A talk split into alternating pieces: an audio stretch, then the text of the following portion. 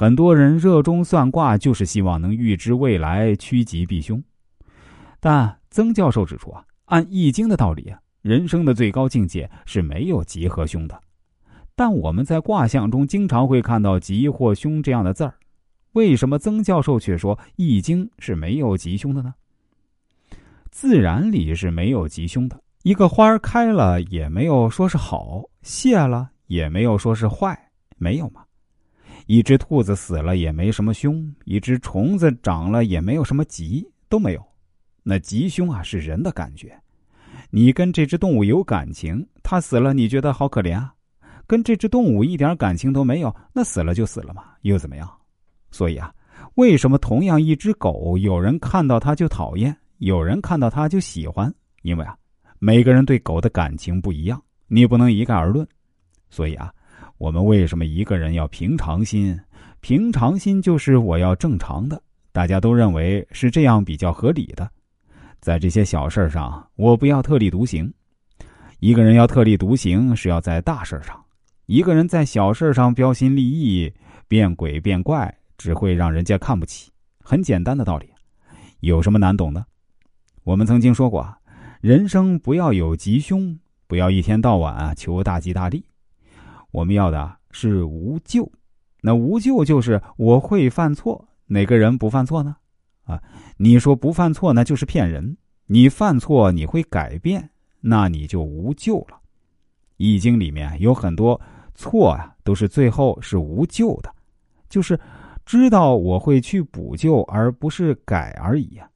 很多人改改改有什么用啊？你要补救啊，善补过就是啊。我有了过错，我会补救，我会使损害减少到最低，这是我该负的责任。你看夫妻吵架，你学过西方，太太我爱你，太太心里想你讲过几百次了，这次有效吗？啊，太太，我对不起你。他心想，对不起，后面有事儿吧？老这样对不起就算了，这是没有效果的。夫妻吵架，你就倒杯热茶给他，什么话都不要讲，然后他就拿个拖鞋给你，十分钟后俩人就有说有笑了。这个在《易经》里常用的两个字，一个叫悔，一个叫吝。那悔就是从心，就是啊，我做错了，我心里真的想改过。而且啊，是用实际行动来补过，这叫悔。那吝是什么呢？吝是找理由啊，不是我有意的，我实在没有办法。讲这些话就是无心要改变。